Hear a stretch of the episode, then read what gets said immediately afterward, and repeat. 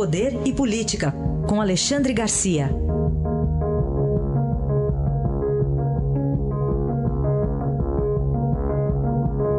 Alexandre, bom dia. Bom dia, Raíssa. Bom dia, Carolina. Bom dia. Bom, aí pertinho de você, no Tribunal de Contas, tem um réu meio esquisito, Alexandre? Tem, é verdade. É uma história que eu quero contar para vocês como modelo, como exemplo de um país que escreveu na sua bandeira ordem e progresso e não tem nenhuma coisa nem outra, né?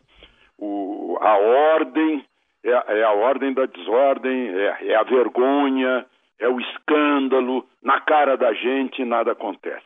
Tribunal de Contas da capital do país. Agora tem um conselheiro do Tribunal de Contas que é réu.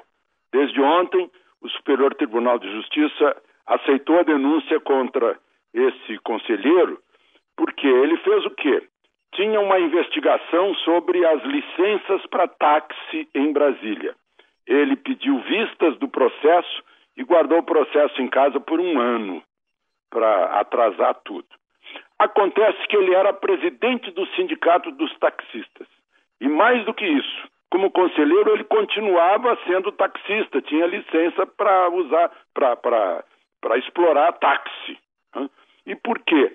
Presidente do Sindicato dos Taxistas, conseguiu se eleger deputado distrital, que é uma espécie de vereador, e aí o então governador Joaquim Roriz, também para ganhar votos, o, fez secretário de administração e em seguida o, o indicou para o Tribunal de Contas.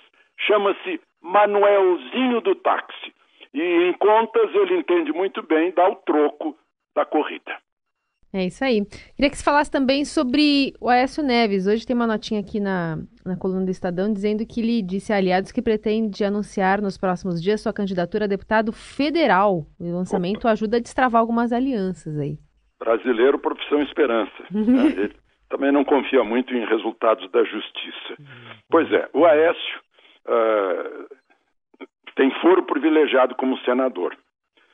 Que o Supremo deu uma interpretada no foro privilegiado e, para se livrar de muitos processos, né, concluiu que só está valendo, só tem foro privilegiado, uh, aquele crime ou aquela acusação, aquela investigação decorrente de uma ação dentro do exercício do atual mandato, não de mandatos anteriores. Então, tem um caso uh, do senhor Aécio Neves em que um delator da Odebrecht conta que ele promoveu, quando era governador de Minas, no seu segundo mandato, promoveu um, um cartel de empreiteiras para a construção do, do, centro administrativo uh, de Minas Gerais. E levou, segundo o delator, 3% de tudo. Pelo jeito, 3% não foram suficientes, porque ele foi pedir dinheiro emprestado para o. Né? Mas, enfim, esse processo não tem foro privilegiado e desde ontem está na primeira instância da Justiça Comum, ou seja, a Justiça Estadual de Minas Gerais. É um caso para a gente registrar, porque toda hora a gente fala nesse maldito foro privilegiado. Então está aí o registro, e lembrando de outro tucano famoso, né, o Eduardo Azeredo, mas era outro tempo, né, Alexandre? Ele apostou na primeira instância num pois outro é. tempo, né? E por falar em ele foi o primeirão de é. mensalão, né? Isso. É. Ele, é, ele é o pioneiro. Pioneiro. O descobridor do mensalão, graças é. ao, ao piloto é, é, lá, de, lá de Minas Gerais, que depois ensinou o PT a fazer a mesma coisa. O Marcos Valério. O Marcos Valério. O Alexandre, uh, para a gente concluir aqui, o próprio Estadão dá em destaque hoje na capa, né? Acordo ameaçado, é aí o acordo do governo com os caminhoneiros e um dos pontos aí é o frete. Pois é, um dos pontos é o frete, esse acordo também. Não adianta, né? Estão tão vestindo um santo para desnudar o outro. Não, não, não tem. Se os marcianos não colaborarem, não vierem aqui botar dinheiro nisso, o dinheiro vai sair da gente mesmo.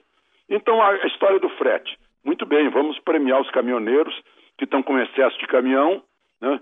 e como o, o, país teve uma recessão, tem, tem pouca demanda de frete, né? é uma questão de mercado, mas vamos interferir nisso, né? sempre o Estado brasileiro interferindo no mercado, aí não dá certo. Né? Fizeram uma tabela de frete, aí, aí o outro lado, o lado que paga o frete, disse, opa, peraí, Nós estamos pagando o dobro para transportar soja ou para transportar aves. Vamos pagar o dobro a partir de agora. Fizeram um cálculo aí que vai de 30%, 35% até 150% de reajuste de frete, de aumento do custo de frete.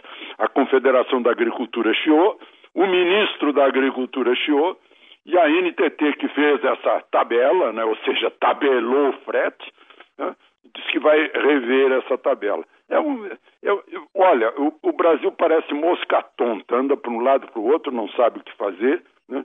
Quanto mais estados se metendo nisso, pior a situação. Essa que é, é que é a realidade. Esta análise de Alexandre Garcia, que amanhã estará de volta ao Jornal Eldorado. Obrigado, Alexandre. Até amanhã. Até amanhã.